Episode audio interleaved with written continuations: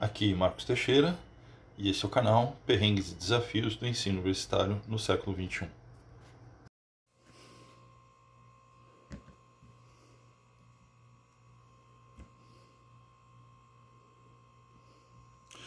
O importante não pode ficar urgente.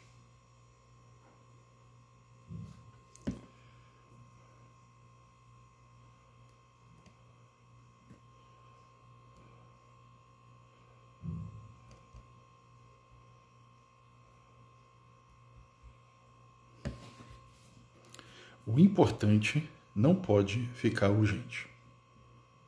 Venhamos e convenhamos. Nessa vida, todos nós vivemos uma grande batalha.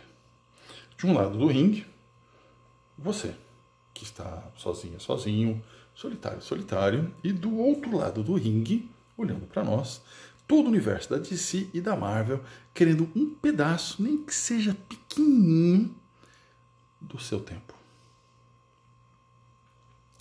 A toda hora surge uma nova demanda, até aquelas que você considera importantes, incluso que os seus médicos e a família também concordam.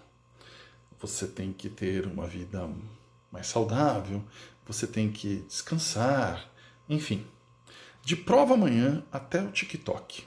Parece que tempo é mesmo o nosso recurso mais limitado e mais cobiçado por tudo e por todos. E para você, quanto vale o seu tempo? Já parou para imaginar? Pode ser mesmo em reais, não tem problema nenhum.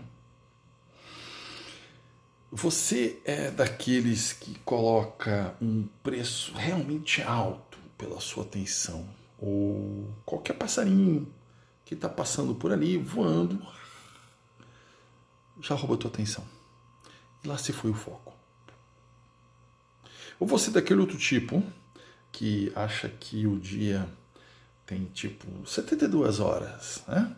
E programa tudo e um pouco mais, acreditando piamente que dá para esticar o tempo como se fosse um elástico infinito e fazer tudo caber naquelas horas. E como está o seu receio de estar perdendo alguma coisa importante, vamos dizer, ou mesmo só que seja, sei lá, legal, né? Sabe, do tipo aquela festa, a estreia da série da semana, ou mesmo sair com seus amigos, só dessa vez. Afinal, eles podem querer nem te chamar na próxima, não é?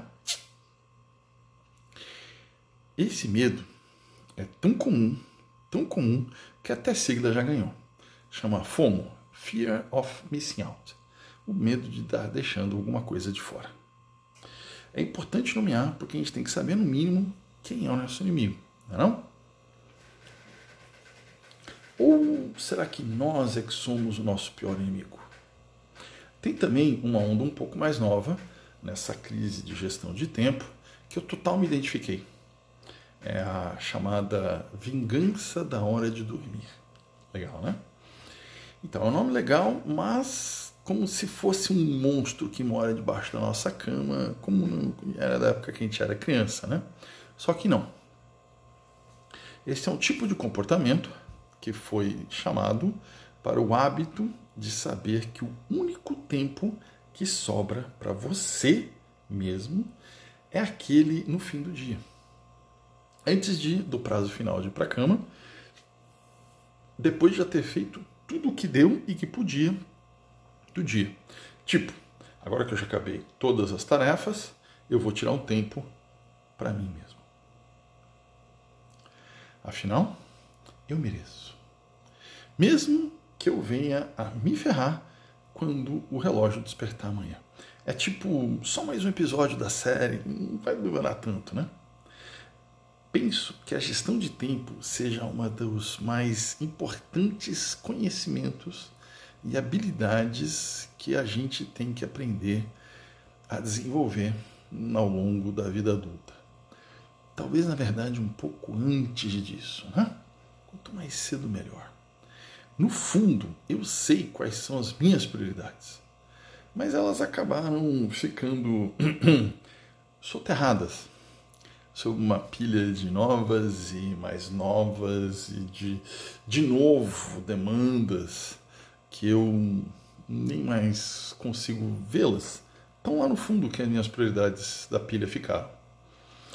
E aí, eu começo a reclamar que os meus sonhos e desejos, planos e aspirações estão ficando cada vez mais distantes.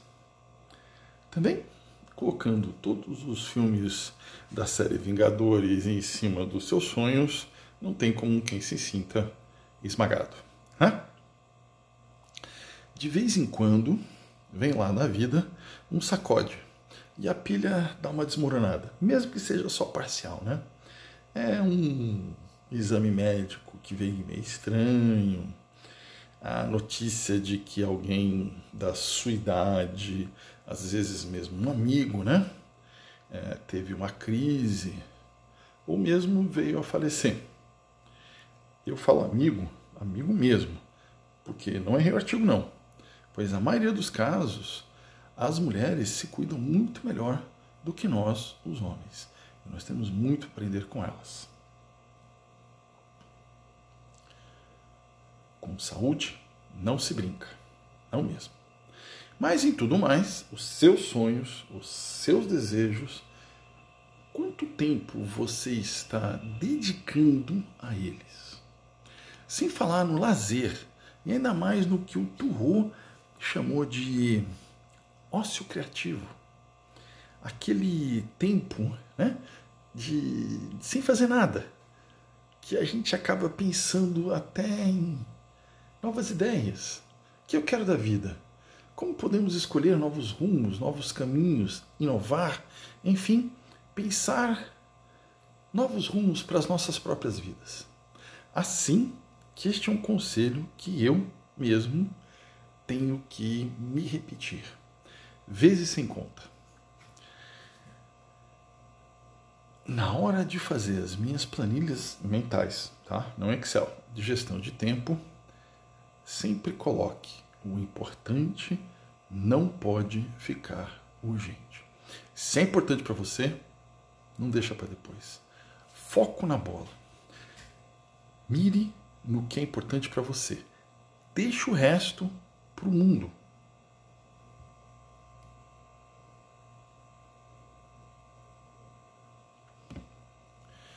Foco na bola. Quer dizer, no que é importante para você, certo? Dane-se o resto do mundo, pois só você vai saber o que é importante para ti.